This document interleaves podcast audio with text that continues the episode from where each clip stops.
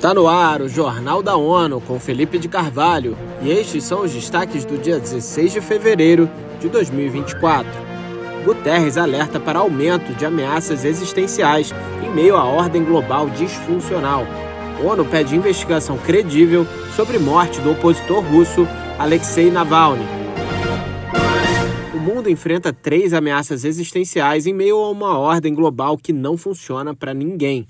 Essa foi a avaliação do secretário-geral da ONU ao abordar as ameaças impostas pelos armamentos nucleares, pela crise climática e pela inteligência artificial desgovernada. Ao discursar na Conferência de Segurança de Munique, nesta sexta-feira, Antônio Guterres disse que o mundo passa pela maior fragmentação vista nos últimos 75 anos e que, em alguns sentidos, a era da Guerra Fria era menos perigosa. Para o líder da ONU, a transição para a multipolaridade sem instituições globais fortes pode gerar o caos, pois quando as relações de poder são vagas, os riscos de oportunismo agressivo e erro de cálculo crescem. O secretário-geral afirmou que, se os países cumprissem as obrigações contidas na Carta das Nações Unidas, todas as pessoas na Terra viveriam em paz e com dignidade. Mas os governos estão ignorando esses compromissos, disse ele.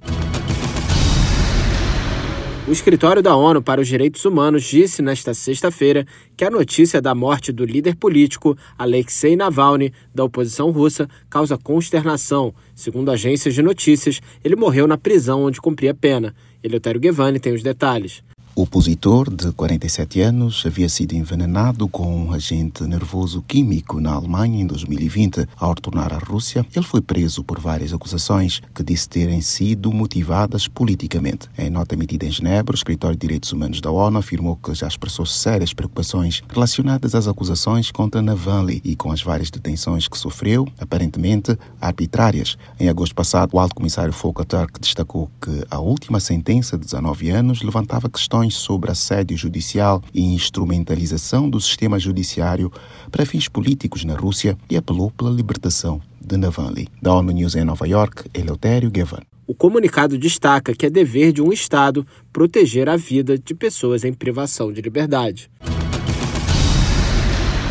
O ano começou com um recorde alarmante. Janeiro foi oficialmente o mês mais quente já registrado, marcando o oitavo mês consecutivo de temperaturas recordes para esta época do ano.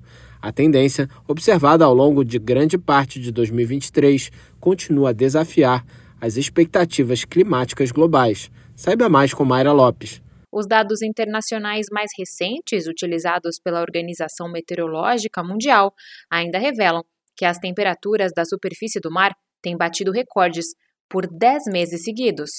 A temperatura média mensal do ar na superfície foi de 1,66 graus Celsius mais quente do que a estimativa de janeiro de 1850 a 1900, o período de referência pré-industrial designado. Da ONU News em Nova York, Mayra Lopes.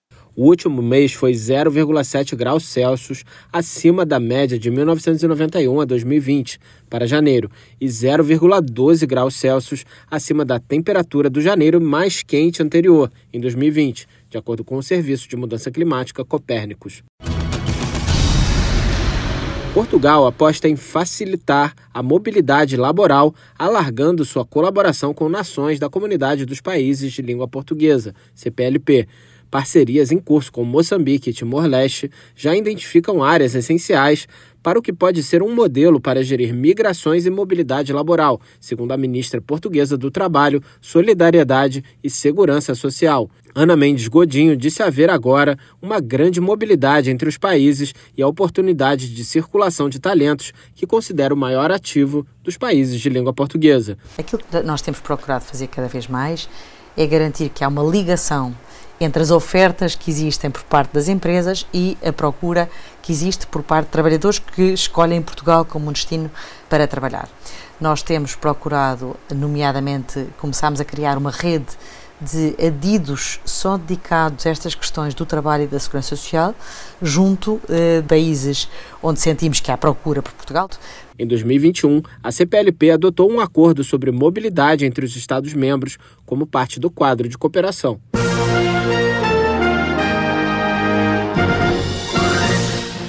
Confira mais detalhes sobre essas e outras notícias no site da ONU News Português e nas nossas redes sociais. Siga a gente no Twitter, arroba ONU News.